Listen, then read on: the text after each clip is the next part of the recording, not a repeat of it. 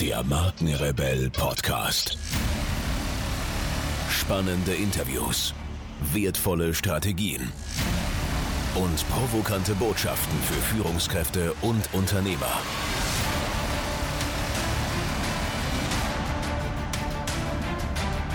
Stell dich den Herausforderungen der Digitalisierung und setze als Marke ein Zeichen.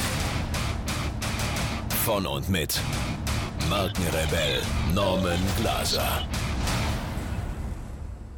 Wie ihr wisst, machen wir hier im Markenrebell Podcast sehr selten Werbung mit externen Partnern. Das liegt vor allen Dingen daran, dass wir sehr genau auswählen wollen, ob das Produkt tatsächlich zu uns in die Community passt oder eben nicht.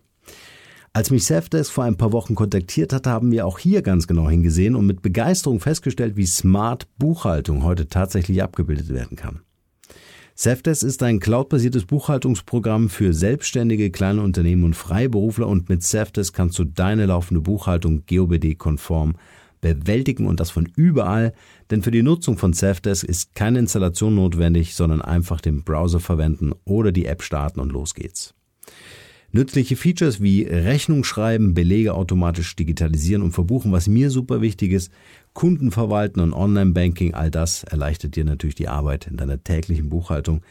Ich bin sehr beeindruckt, welches Serviceerlebnis das Team von Safdesk aus Offenburg mit 70 Mitarbeitern für 80.000 Kunden weltweit geschaffen hat. Also statte den Jungs und Mädels einen Besuch ab im Internet unter www.safdesk.de und mit dem Gutscheincode Markenrebell25 gibt's 25% auf die ersten drei Monate auf einen Safdesk-Tarif deiner Wahl und das Ganze bis 31.12. Alle Infos in den Show Notes. Unsere ganz klare Empfehlung Safdesk, also schaut euch das an. Und jetzt geht's weiter hier im Podcast. Viel Spaß damit. Heute geht es im Interview um die Haufe Group.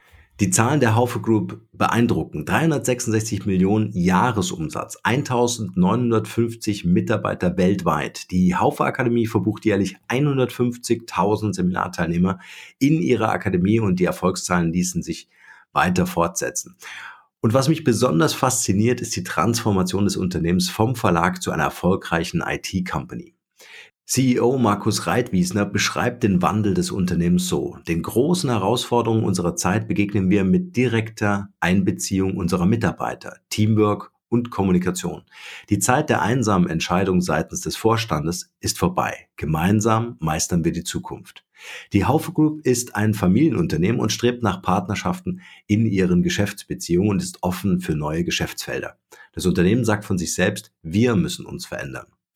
Was das genau bedeutet und welche Rollen kleine Stellschrauben und das große Rad, das gedreht werden soll, spielen, beantwortet mir heute ein Mann, den ich sehr schätze, der den Fortschritt lenkt und aktiv mitgestaltet. Viel Spaß mit der heutigen Podcast-Folge und meinem Interviewgast Markus Reitwiesner. Okay, Markus, schön, dass du heute hier Zeit gefunden hast, im Markenrebell Podcast äh, dieses Interview mit mir zu führen. Äh, erstmal herzlich willkommen und äh, schön, dass du dabei bist. Gerne, freue mich auch. Markus, bevor wir so richtig loslegen heute mit dem Thema digitale Transformation, ein Begriff, der, glaube ich, in äh, jeder Zeitung jeden Tag steht, ähm, erzähl uns doch ein bisschen mehr über dich als Privatperson. Äh, wer ist Markus Reitwiesner als Privatperson und was genau du beruflich heute machst? Okay. Ja, als Privatperson bin ich ähm, in verschiedenen Rollen unterwegs. Ähm, ich bin natürlich Familienvater, was bei einem mhm. Teenager mit 14 Jahren ähm, der schwer pubertiert und einer Tochter mit sechs Jahren, die glaubt zu pubertieren, eine ganz spannende ähm, Geschichte ist. ja. ähm, ich bin auch äh, als Privatperson ähm, immer in der Versuchung, bei einem Sport, den ich extrem schlecht kann, erfolgreich zu werden, nämlich beim Golfen. Das ist eine der wenigen Geschichten, die ich in meinem Leben nicht geschafft habe und vermutlich auch nie schaffen werde. Trotzdem habe ich viel Energie darauf. Mhm. Ähm, und natürlich versuche ich als äh, Privatperson eben auch im Freundeskreis und mit Familie die notwendige Zeit zu verbringen, was angesichts des Jobs nicht so einfach ist. Und der Job mhm. ist eben CEO von so einer mittelständischen Familienunternehmen zu sein, ähm, das seit fast 20 Jahren, da natürlich in wechselnden Positionen. Ja, und das beschäftigt einen schon intensiv, denn wenn wir heute bei unserem Unternehmen was wissen, ist dann das Geschäft, das wir heute machen, in zehn Jahren nicht mehr existieren wird. Ja, das ist doch mal eine Spannende Aussage. Aber bevor wir da äh, noch weiter reingehen, interessiert mich natürlich selber als Familienvater, 14 und 6 Jahren sagst du, ähm, äh, wie nimmst du das Thema Digitalisierung oder auch digitale Kommunikation bei deinen Kindern heute schon wahr? Also die leben in einer anderen Welt. Wir sind ja digitale Einwanderer in unserem Alter. Mhm. Und ich glaube, das sind die ersten wirklichen Digital Natives. Und selbst das Mediaverhalten und das Verhalten der Sechsjährigen ist heute ein anderes. Natürlich erlebt ihr das von ihrem großen Bruder, aber ähm, auch die hat heute ganz andere Möglichkeiten und ähm, das sind so kleine Schlüsselerlebnisse, als die Kleine mal so eine äh, Filmkamera geschenkt gekriegt hat, mit der man unter Wasser auch fotografieren kann, dann war das unglaublich mühsam, ihr zu erklären, ähm, dass man dort Bilder nicht löschen kann. Es war nicht zu vermitteln, weil man oben an einem Rad drehen muss, bevor man das nächste Bild machen kann. Und als die Aussage kam, ähm, das kann man sich jetzt nicht gleich anschauen, sondern das muss man zum Entwickeln geben und dann in ein paar Wochen kann man die Bilder gucken, lag das Ding im Eck. Ah, sehr schöne Story. Ja, interessant. Ich kenne das ja auch, ähm, äh, wenn, wenn Kinder irgendwas anstecken müssen. Also wenn so ein Handy nicht induktiv lädt, ne, Ja. sondern wenn man ein Kabel braucht, um es irgendwo reinzustecken. Das ist einfach von der Usability einfach nicht gewollt, viel zu umständlich. Ja, das verstehen die auch nicht, weil ihre Referenzfälle sind andere, da funktioniert das besser. Ja, ja. Aber schön, äh, das mal zu sehen mit so einer analogen Kamera, wie die angenommen wird. Ne? Das ist ja eine schöne Study. Ja. Markus, gibt es so äh, in deinem Leben so ein Erfolgszitat ähm, oder, oder auch irgendeine Weisheit, die sich so dein Leben begleitet? Ja, ich, da gibt es natürlich immer mehrere, aber eins, das mich wirklich immer begleitet hat, ist, glaube ich, ein Satz von Robert M. Baruch, der heißt Never follow the crowd. Mhm. Also sich immer wieder trauen, Dinge anders zu denken, auf Dinge anders zu schauen und ähm, der Common Sense ist nicht unbedingt immer das, was in der Zukunft richtig ist. Und das hat mir sehr geholfen, vor allem in disruptiven Zeiten damit umzugehen, weil Disruptionen stellen ja genau den Common Sense immer in Frage. Ja, spannendes Thema.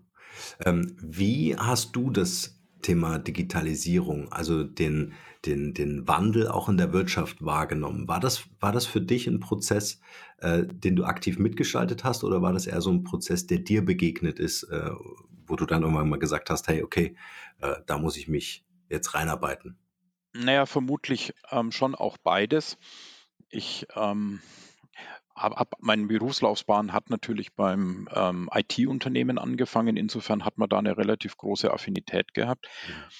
Und ähm, als ich dann vor 20 Jahren hier zur, damals zum Haufe Verlag gekommen bin, ja, ja. ähm, gab es nach ein paar Jahren mal die spannende Frage, was machen wir eigentlich in den nächsten 20 Jahren für die nächste Generation? Und da ist dem Verlag damals schon sehr schmerzhaft bewusst geworden, dass diese unfassbar profitablen ähm, lose Blattwerke und alles Mögliche ähm, einfach in ein paar Jahren aufhören werden zu, zu existieren. Und es war damals die Gretchenfrage, mhm. stellt man sich den oder casht man das aus? Die Familie hat damals beschlossen, ähm, dass man sich dem Ganzen stellen möchte.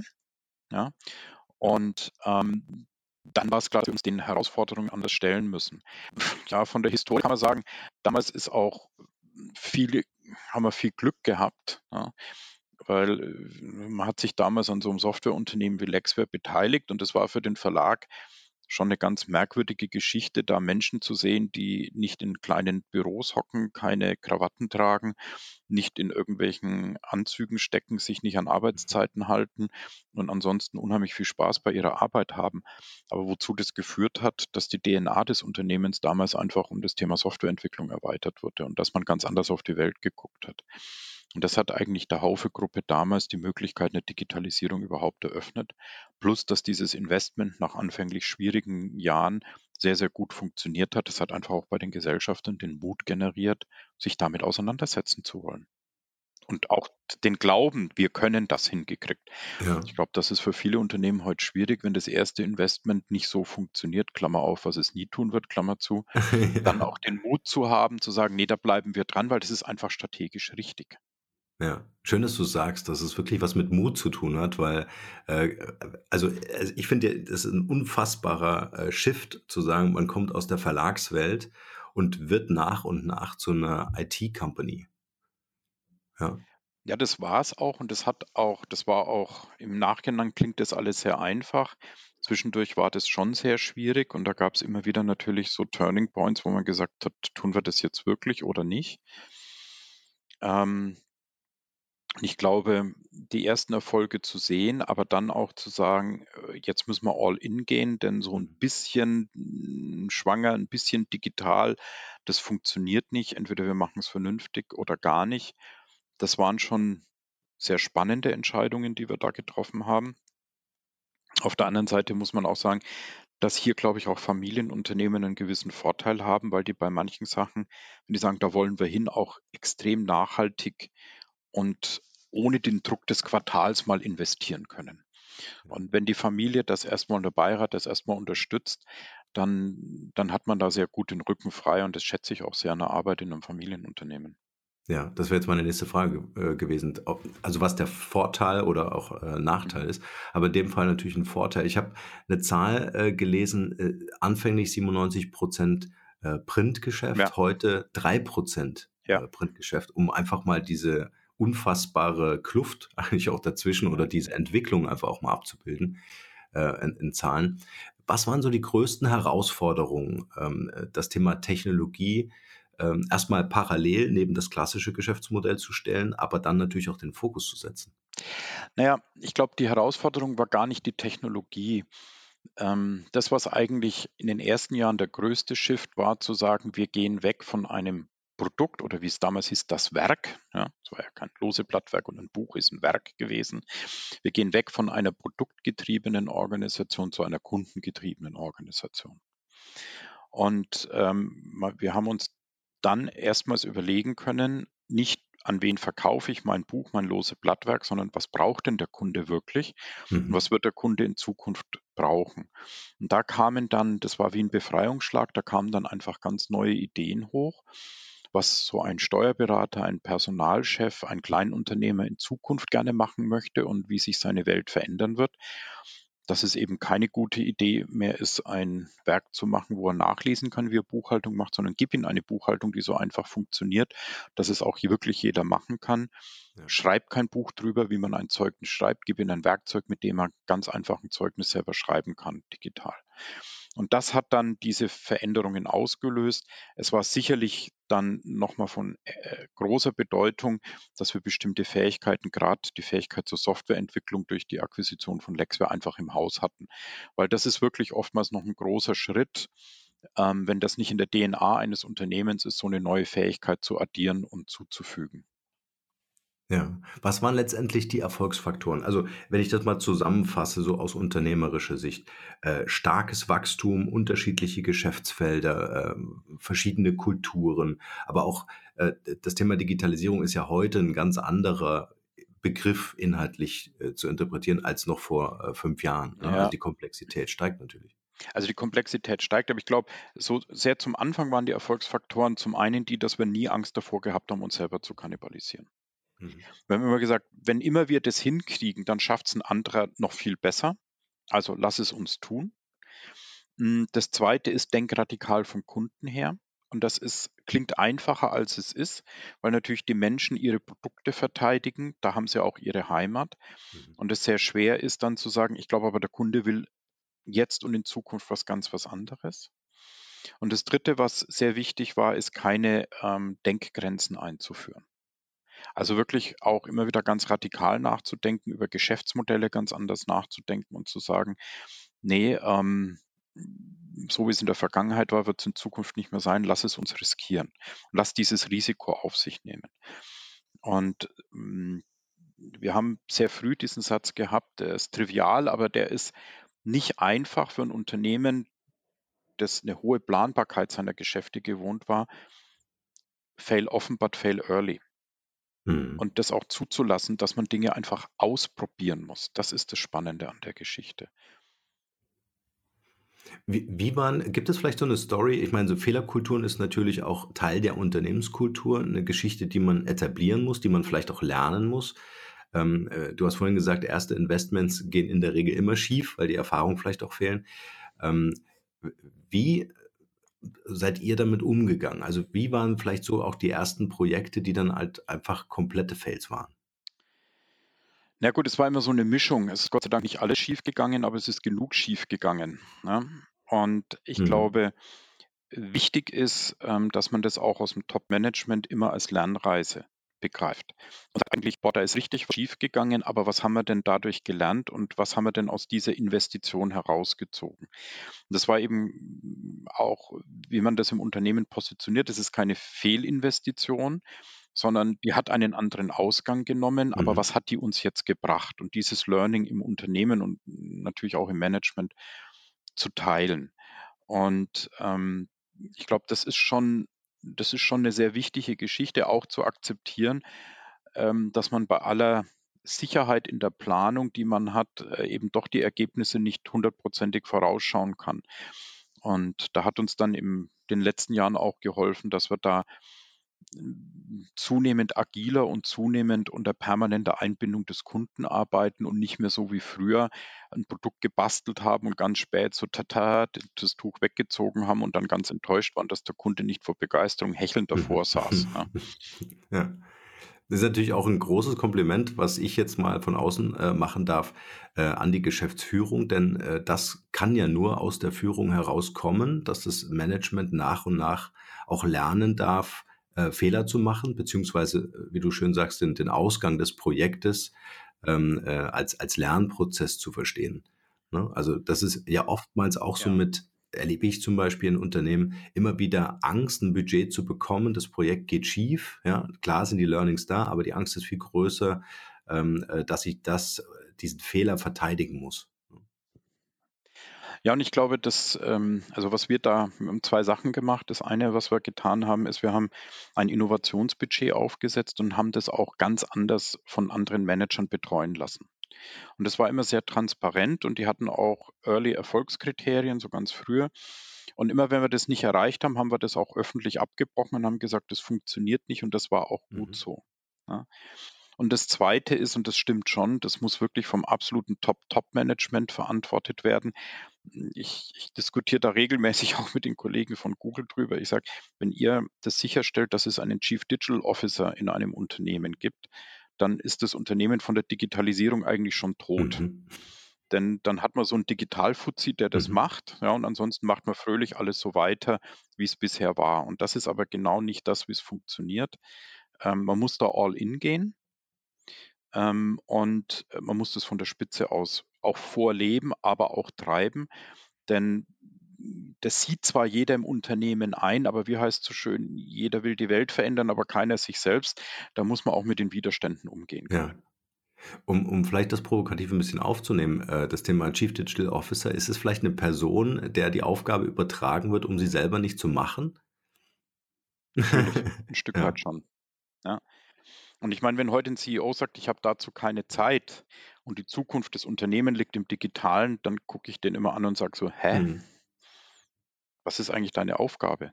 Hol dir einen guten COO, der deine Aufgaben macht, aber dann kümmere dich um die Strategie und die Zukunft des Unternehmens. Ja, also ganz klar, Digitalisierung ist Chefsache. Ähm, Finde ich auch eine ganz wichtige Botschaft. Also ja. ga- ganz wichtig ist, muss vom Chef initiiert Ja, werden. ja, ja, Ja. Ähm, es darf nicht die Chefsache sein, sondern ich glaube, Chefsache muss es sein, diese Digitalisierung als Denkhaltung im ganzen Unternehmen zu verankern. schön. Diese Neugier, dieses sich damit auseinandersetzen und die Leute zu ermutigen, selber Dinge auszuprobieren und selber Dinge zu machen. Ich kann heute nicht sagen, spielt mit den digitalen Technologien und by the way, unsere IT lässt den, nicht den Einsatz von irgendwelchen Tools und Werkzeugen zum Rumspielen zu. Das sind Widersprüche. Da muss ich dann den Mut auch haben und sage, dann probiert's aus. Mhm. Wie tief bist du denn involviert in, in Projekte, die Innovationen zum Beispiel entwickeln oder neue äh, Projekte initiieren? Also heute anders als noch vor drei, vier Jahren. Mhm. Ich glaube, vor drei, vier Jahren haben wir die äh, oft sehr direkt angeschoben und ähm, auch, auch in die Organisation reingecoacht. Seit zwei, drei Jahren läuft es eigentlich ein bisschen anders. Dort rufen wir in der Organisation aus, dass sich selber ähm, Zellen bilden können, Netzwerke bilden können, die Ideen weiterverfolgen können. Und ähm, das heißt, wir starten diese Ideen nicht mehr, sondern die kommen aus der Organisation, die dürfen die dann pitchen und bekommen für die ähm, Scout, Proof und Deliver Phase dann ihre entsprechenden Budgets auch von uns aus einem Innovationsbudget. Und heute hat sich die Rolle eigentlich eher in Richtung eines Business Angel, aber auch eines Challengers mhm, geändert. Schön. Ja, also wir challengen das, wir fördern das, aber die Leute sollen, müssen das selber machen. Und das ist am Anfang so ein bisschen, war das ein bisschen schwierig, weil wir natürlich die auch ein paar Fehler gemacht haben, wo wir gesagt haben, ha, hätten wir besser gewusst, aber die Lerngeschwindigkeit in der Breite der Organisation ist enorm, auch wie die sich untereinander vernetzen. Und die machen die Fehler wirklich nur einmal. Und heute haben wir da eine Energie und eine Wucht drin, die viel breiter ist und viel lebendiger ist als alles, was wir zentral hätten steuern können. Also ich bin heute da viel mehr nur ein Enabler mhm. und ein Challenger und Inspirator. Die Ideen kommen aus der Organisation und das ist wirklich klasse. Ja. Habt ihr euch dann quasi in, in Top-Management-Ebene oder Linie gebaut, die äh, ähm, äh, im Grunde das Projekt oder die einzelnen Projekte dann vorantreiben, sodass ihr wirklich Initiatoren oder Mentoren für die einzelnen Projekte sein könnt. Weil ich kann mir auch vorstellen, ähm, gerade in einem Familienunternehmen, ähm, zumindest aus meiner Erfahrung, hast du natürlich immer das Berichtswesen auch. Ne? Du musst äh, regelmäßig über die Entwicklungen berichten, ähm, mhm. sodass dann auch effizient äh, für euch in den Projekten oder an den Projekten gearbeitet werden kann. Ja, da denken wir tatsächlich ein bisschen anders drüber nach. Mhm. Also die erste Geschichte, die wir gemacht haben, wir haben unser Geschäft in Horizonte unterteilt. Nach diesem Horizonte-Modell, ich habe den Horizon One, das sind alle meine Bestandsgeschäfte, die heute in der Performance Zone sind. Und dann habe ich mit H2 meine Wachstumsgeschäfte, mit H3 explorative Geschäfte. Und die bekommen sehr unterschiedliche Ziele. Das Horizon One-Geschäft, sagen wir, das sind 95 Prozent der Umsätze und 130 Prozent der Erträge drin. Mhm. Und ähm, die finanzieren die anderen auch. Die kann ich natürlich heute super im Reporting messen. Ähm, die müssen auch delivern, die kriegen alle Kennziffern, alles, was sie haben und das ist auch gut steuerbar, dieses Geschäft. Und da habe ich auch klassisches Reporting, klassisches stringentes Management. In den anderen Bereichen, die führe ich einfach auch anders. Und dort habe ich teilweise auch eigene Geschäftsführungen drin, damit die sich eben auch von diesem, so läuft das hier, so war das schon immer so und das ist die Regeln unseres äh, Geschäftes lösen können. Mhm. Die sind auch nicht so an, an bestimmte Vorgaben gebunden und die führen wir durchaus anders. Und da ist es in meinen Augen ganz entscheidend, dass wir dort auch anfängt, sich selbstorganisierende Strukturen zu schaffen, die eben viel agiler und viel dezentraler Chancen im Markt erkennen können und dann von uns eher noch als eine Art Corporate Sponsor finanziert werden und ähm, eben auch von uns gechallenged werden oder sich ihre Challenger bei anderen Geschäftsführern suchen, wo die sagen, der ist gut, der kennt sich da aus, den holen wir uns ran. Mhm. Der darf uns in unser Advisory-Team rein. Ja. Spannend, also auch mit den, mit den Horizonten finde ich eine sehr schöne Idee, ähm, dass, dass die Projekte ähm, äh, für sich ihre Agilität behalten können aber dann natürlich wieder einsortiert werden äh, von euch, auch in der, in der Priorisierung. Ne? Ja, und ähm, das hat eben auch dazu Folge, dass ich die für den auf unserem Gesellschafter und Beirat die Performance in den Stammgeschäften sehr gut messen kann, wo wir wirklich auch sehen, da werden wir jedes Jahr besser, liefern mehr Profite ab. Ja. Mhm. Das gibt denen ein gutes Gefühl, weil wir verbrennen natürlich auch viel Geld in unseren Investitionen, aber auch aus Gesellschaftersicht zu sagen, wir wissen, dass ihr euer Stammgeschäft gut managt und über die Mittelverwendung in den strategischen Investitionen, da können wir ja mitentscheiden. Und das ist okay, wenn ihr das Geld dort ausgibt und dann wissen die auch, dass das Geld bestimmten Risiken unterworfen ist, aber von zehn Ideen, eine funktioniert richtig gut, zwei so okay und sieben halt nicht. Ja, klar. Ähm, es gibt einen ganz spannenden Artikel, äh, den ich in Vorbereitung auf unser Gespräch gelesen habe, in der Brand 1. Äh, da ist die Rede von mitarbeiterzentrierten Betriebssystemen. Kannst du darüber ein mhm. bisschen was erzählen, wie das funktioniert? Ja, das ist die grundlegende Erkenntnis, dass man in den, in den heutigen Zeiten, wir, wir nennen das eine VUCA-World, also die ist volatil, ähm, uncertain, komplex und ambivalent, also widersprüchlich dass das eine starre Hierarchiestruktur eigentlich nicht mehr auflösen kann. Die ist zu langsam, zu monolithisch dafür. Das war die richtige Organisationsform für die Zeiten der industriellen Revolution. In Zeiten der digitalen Revolution brauchen wir sehr viel mehr Agilität, selbststeuernde Teams. Und ähm, das bedeutet einerseits von der Organisationsform, das meinen wir mit diesem People OS oder Betriebssystem für Unternehmen, hm, dass man dort eine andere grundsätzliche Organisationsform finden muss und Hierarchie hm, weitgehend abgelöst werden muss durch ähm, mehr eine agile, agile, projektzentrische Organisation, dass man aber auch zweitens bei Menschen ansetzen muss, denn die Menschen müssen sich auch in dieser Welt zurechtfinden. Mhm. Das bedeutet, ähm, wenn es früher schwierig wurde und ich renne zum Chef, das geht dann halt nicht mehr. Ne? Wenn ich verantwortlich bin, dann muss ich mich in einem Netzwerk mit meinen Teamkollegen auseinandersetzen können. Und das bedeutet auch ganz andere Fähigkeiten bei den Mitarbeitern. Mhm. Und ähm, allein dieses Thema, ähm, welche Self-Awareness habe ich, welche Social Awareness habe ich, wie komme ich mit anderen Menschen klar, was bin ich für ein Typ und ist es okay, wenn ich mit Typen zusammenarbeite, die ganz anders sind mhm. oder brauche ich die vielleicht sogar dafür? Das ist schon äh, ein ganz wichtiger Entwicklungsprozess in Unternehmen, denn das hat bisher die Hierarchie ja gelöst oder auch nicht gelöst, indem sie es einfach qua Macht ähm, verboten hat. Das funktioniert aber heute nur noch bedingt. Das sieht man auch daran, dass ja viele Großunternehmen ähm, aufgrund der Struktur und dem Denkmuster auch der Leute nicht in der Lage sind, disruptive Innovationen hervorzubringen, obwohl sie das Geld und den Zugang zum Kunden und die Marke und die Märkte und die Fertigungsmöglichkeiten haben. Hm. Das ist, daran scheitert es dann. Ne? Ja. Eine kurze Unterbrechung mit einem kleinen Hinweis auf unseren Messenger-Service. Wir haben für euch die Möglichkeit geschaffen, über euren Lieblingsmessenger wie zum Beispiel WhatsApp oder den Facebook Messenger von uns automatisch exklusive Inhalte zu erhalten. Neben den brandneuen Podcast-Folgen bekommt ihr auch aktuelle Studien, hilfreiche Ratgeber als PDF oder auch spannende Insights von den Markenrebellen. Darüber hinaus könnt ihr uns eure Fragen schicken, ob als Text- oder Audionachricht, die ich dann in einer der nächsten QA-Folgen beantworten werde. Also probiert es einfach mal aus.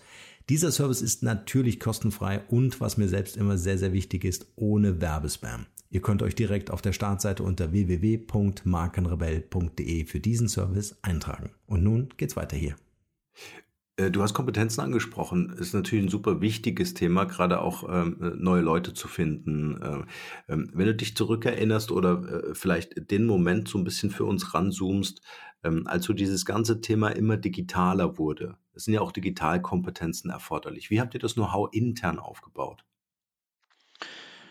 Also in einem schönen und schwierigen Prozess. Der schöne Prozess war, dass wir den, Leu äh, den Mitarbeitern immer angeboten haben, auch in Absprache übrigens mit dem Betriebsrat, der das schon stark gestützt hat, sich doch zu qualifizieren und neue Aufgaben zu holen. Und die ermutigt haben und auch gesagt haben, das ist okay, wenn ihr das erst lernt. Und da gibt es schon einen nicht unerheblichen Teil von Leuten, die das wahnsinnig gerne tun. Ja. Gerade jetzt in den letzten eineinhalb, zwei Jahren sehen wir in diesen Zellen, da tauchen auf einmal langjährige Mitarbeiter auf, denen ich das persönlich auch nie zugetraut hätte, die mhm. auf einmal in Projekte gehen und da Fähigkeiten entwickeln, wo ich sage, wahnsinnig Stark. toll, mhm. super, mhm. also absolut fantastisch. Ja. Ähm, weil die eben jetzt auch durch, wie wir versuchen, sie in ihrer Persönlichkeit zu unterstützen und sich selbst zu erkennen und dann sich auch einzubringen, versuchen stark zu machen. Ja. Die weniger schöne Seite ist, dass wir natürlich auch schon im Portfolio umschichten mussten. Wir hatten da auch wirklich schwierig oder nicht schwierige, aber kritische Zeiten, unangenehme Zeiten, als wir unser Callcenter geschlossen haben, weil die Leute einfach nicht mehr angerufen haben, sondern online ihre Dinge gemacht haben. Mhm. Als wir ähm, vor vier, fünf Jahren ähm, über 110 Leute entlassen haben, weil einfach in der Performance Zone die Umsätze zurückgegangen sind im verlegerischen Bereich, im Content-Bereich. Mhm.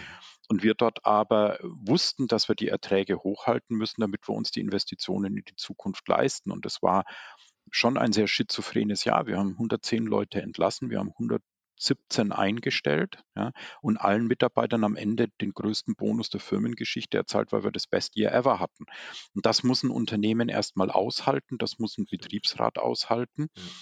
Ähm, diese Widersprüche auch mitzugehen und mutig und, und, und entschlossen da in die Zukunft zu gehen und sich da nicht ähm, in der weichen Soße der Harmonie auszuruhen und zu sagen, passt schon alles irgendwie. Mhm. Ja, und ähm, wir haben immer gesagt, wir wollen investieren, solange wir das können und die Stammgeschäfte müssen das finanzieren. Wenn erstmal die Not zur Investition da ist, dann hat man erstens keine Zeit mehr und zweitens vermutlich auch nicht mehr das Geld, denn dann ist die Profitabilität in den Stammgeschäften in der Regel schon weg. Ja. Und das ist natürlich auch ein ganz wichtiger Punkt, gerade die Situation, die du gerade beschrieben hast, 100 äh, Mitarbeiter entlassen, 100 neue eingestellt, ähm, äh, ist ja auch eine ganz wichtige ähm, äh, ja, wichtiger Aspekt die Kommunikation. was ich auch in einem Artikel gelesen habe, ähm, Thema Konsequenz und Wertschätzung ein ganz wichtiges Thema. Ähm, wie steuert ihr die Kommunikation intern? Also wie schafft ihr es zum einen, die Werte zu transportieren, ähm, die Wertschätzung herzustellen, dass die auch gelebt wird letztendlich und nicht nur von oben vorgegeben ist? Äh, und wie tauscht ihr euch intern aus? Mhm. Also da gibt es so ein paar Elemente. Das eine ist, wir versuchen natürlich auch von der Holding im Unternehmen visibel zu sein. Wir machen so alle zwei Jahre auch eine Roadshow wo wir Themen wie Strategie, aber auch was wir jetzt in der Organisation machen, Kulturdenken, in allen Niederlassungen in Gruppen mit maximal 80, 90 Leuten den Mitarbeitern erklären. Wenn man das das 15. Mal macht, kann man das ganz gut. Aber ähm, dass man einfach in diesen direkten Dialog geht. Ja, das ist das Erste. Das Zweite ist, dass wir ja viel Wert darauf legen, dass die Mitarbeiter sich auch austauschen können, Kommunikation betreiben können und dass eigentlich die Kultur im Unternehmen auch ist, dass Vorgesetzte das aufnehmen und wir eher ja konsensorientiert versuchen vorzugehen, das heißt, die Leute abzuholen. Ja.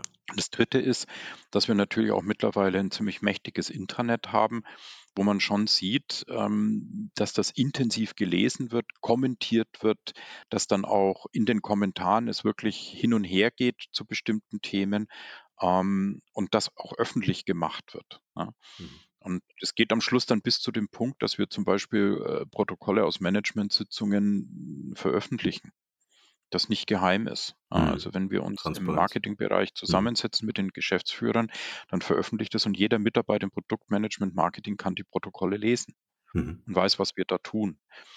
Und ähm, last not least natürlich äh, wirklich diese enorme Wertschätzung für das, was die Leute machen. Ich habe da immer das provokante Bild, in dem ich so ein Bild von Karl Marx zeige und sage, heute hat er gewonnen. Wenn dann alle ein bisschen komisch gucken, dann sage ich also zumindest bei uns, weil ganz ehrlich, uns gehören ein paar Möbel und Computer, aber das eigentliche Kapital unseres Unternehmens steckt zwischen den beiden Ohren unserer Mitarbeiter. Ja, stark.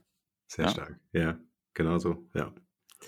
Und äh, noch dazu kommt ja, und das fand ich eben auch toll am Anfang unseres Interviews, hast du es gesagt, die Befähigung und Förderung äh, der Mitarbeiter. Also wirklich zu schauen, wo kann man auf welchen Ebenen helfen, wo kann man supporten, wo kann, kann man initiieren. Und im, im Grunde äh, ist es ja auch immer wieder dieses Verbinden, ja, also Mitarbeiter mit neuen Projekten verbinden oder Projektleiter äh, zu ernennen, die den höchsten Leidensdruck zu einem bestimmten Thema haben oder einen großen Bedarf sehen. Und das Coolste ist, ich muss die gar nicht mehr ernennen. Genau. Die holen sich das. Ja, ja das ist der Unterschied in einer modernen Organisation, dass ich nicht mehr einen Push habe, sondern dass die Leute das pullen können und sagen, das nervt mich jetzt so, kann ich das machen. Ja. Ja, stark. Wer hat euch geholfen auf dem Weg äh, dahin? Äh, ähm, habt ihr Bücher gelesen oder oder also wie kam das zu euch, dass sich diese Unternehmenskultur entwickeln konnte? War es ein Beratungsprozess? Es war eigentlich weniger ein Beratungsprozess, sondern das war ein großer Dialog, den wir auch mit den Managern, mit den Beiräten geführt haben. Mhm. Ähm, das war wir haben viel Neugier und ich lasse das auch zu, dass, äh, viele meiner Leute, unserer Leute eigentlich ähm, immer wieder auf Konferenzen unterwegs sind, sich andere Beispiele anschauen, auch viel in USA für so einen kleinen Mittelständler wie uns, aber viel in USA bei Unternehmen unterwegs sind und sich angucken, was machen die denn da mhm. und, und wie leben die da. Aber das dann auch nicht blind kopieren, sondern mitnehmen. Und ähm, dass wir die Kollegen letztendlich auch dazu ermutigen, diese Ideen einzubringen und, und diese Ideen voranzutreiben und last not least auch über ihre Erfolge hm, ganz viel reden.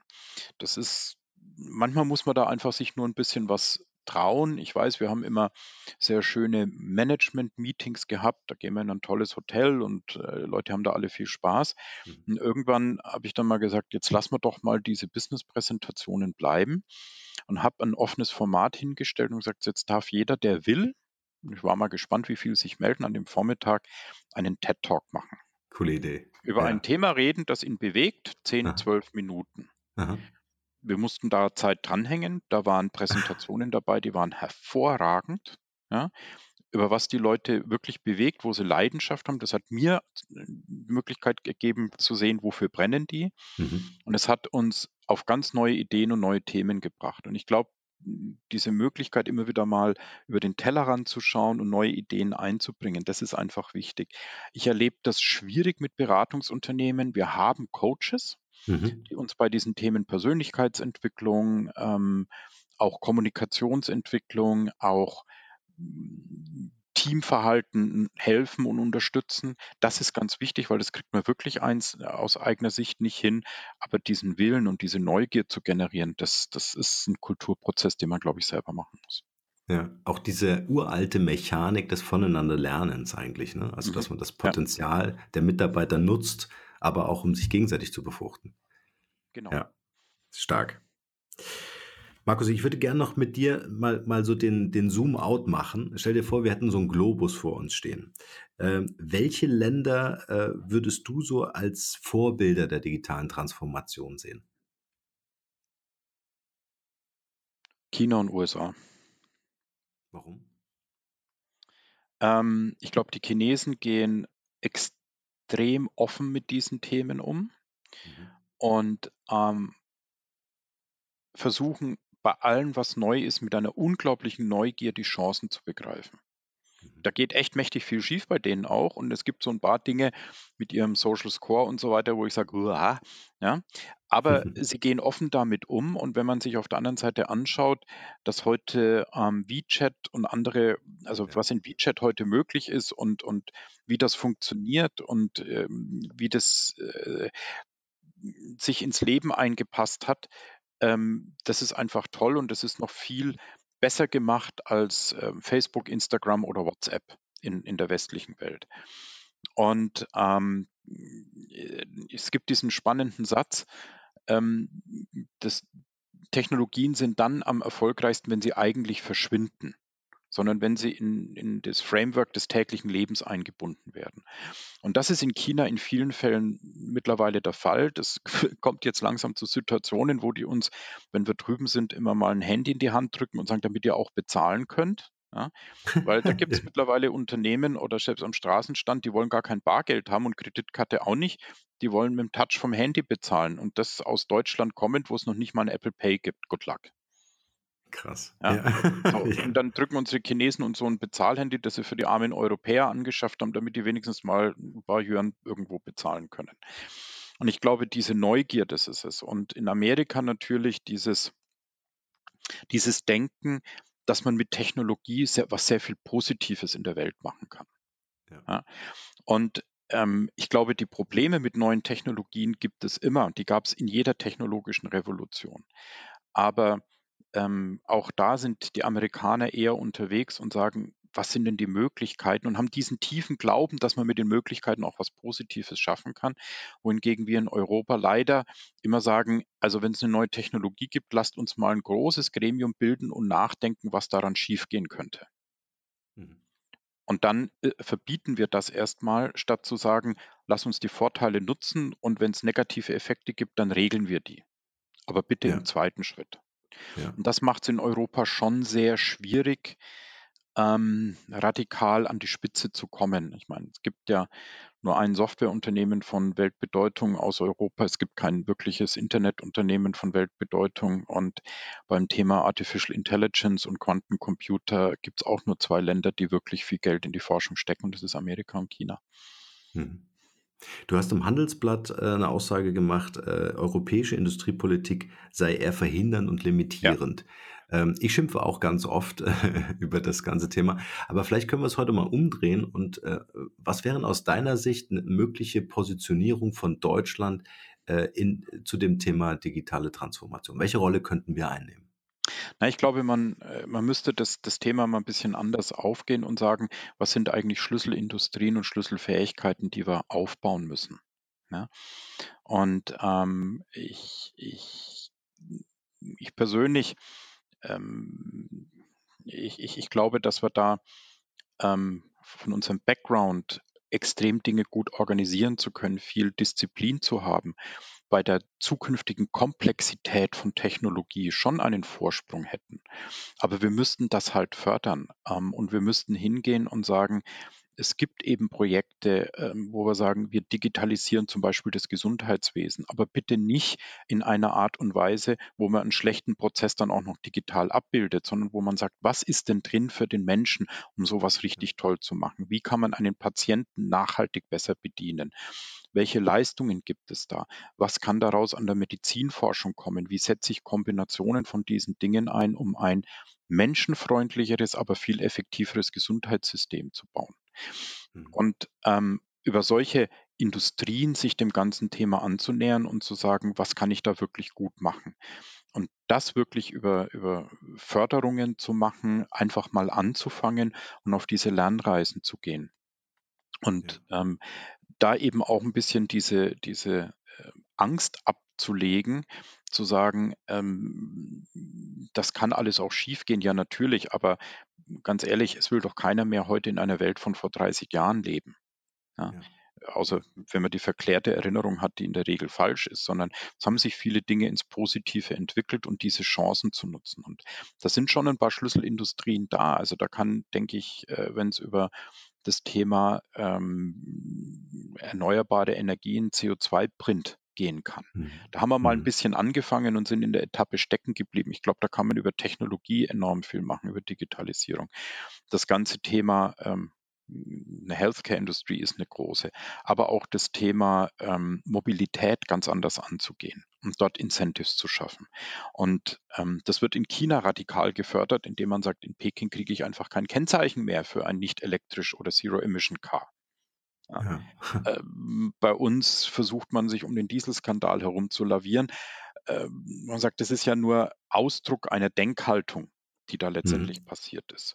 Und ich glaube, ja. da müsste staatliche Industriepolitik einsetzen, aber dann eben auch ehrlich genug zu sein, zu sagen, wo gehobelt wird, fallen auch Späne. Es gab ja neulich mhm. diesen Digitalisierungsgipfel in Berlin. Da hieß mhm. es dann, ja, natürlich muss alles sozialverträglich sein. Also aus meiner Unternehmersicht kann ich sagen, das ist echt schwierig, weil wenn Dinge sich radikal verändern, dann geht das nicht, ohne dass es auch für bestimmte Individuen zu schwierigen Effekten kommt. Die muss man ja. abfangen. Aber ja. ich kann deswegen die, die Veränderung nicht blockieren. Und ich glaube, das ist das, was unser bisschen unser Problem ist. Ja. Du hast gerade äh, äh, das Thema Haltung oder auch Denkweise äh, gesagt. Ähm, könntest du uns einfach oder auch den Hörern einfach ähm, vielleicht ein, so eine kleine Initialzündung äh, mitgeben, einen kleinen Impuls mit, mitgeben, ähm, was es bedeutet zu digitalisieren? Einfach vielleicht noch einen kleinen äh, einen, einen, kleinen Schlenker dazu. Was ich immer wieder sehe, ist, dass, äh, das hast du auch vorhin angesprochen, dass vorhandene alte Prozesse versucht werden zu digitalisieren. Mhm. Ja, es wird äh, weniger über disruptive Ansätze nachgedacht. Es wird weniger darüber nachgedacht, wie kann ich vielleicht aus dem Unternehmen heraus äh, ähm, Innovationen entwickeln. Im Zweifel wird zugekauft, wenn es nicht anders geht. Ne? Ähm, aber das Management dann selber, es wird dann alt, alt eingepasst in die alten Prozesse. Ne? Das neue Startup, was gekauft wurde, wird dann irgendwie ähm, äh, assimiliert und wird dann einfach äh, in die alten Prozesse äh, integriert. Die Frage ist, was muss ich in den Köpfen gerade von Führungspersönlichkeiten ändern, damit eine Digitalisierung in einem Unternehmen tatsächlich stattfinden kann?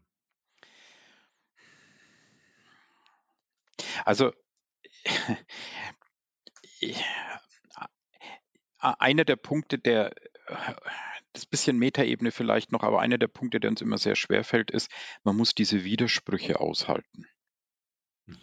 Und ich, ich, dazu zwei Beispiele. Also der erste Widerspruch war, als wir mit unseren Gesellschaftern darüber gesprochen haben, wie wir das Unternehmen in die Zukunft führen. Da habe ich denen mal gesagt, ihr müsst einen Widerspruch aufhalten, den ich auch als CEO nicht mehr auflösen kann.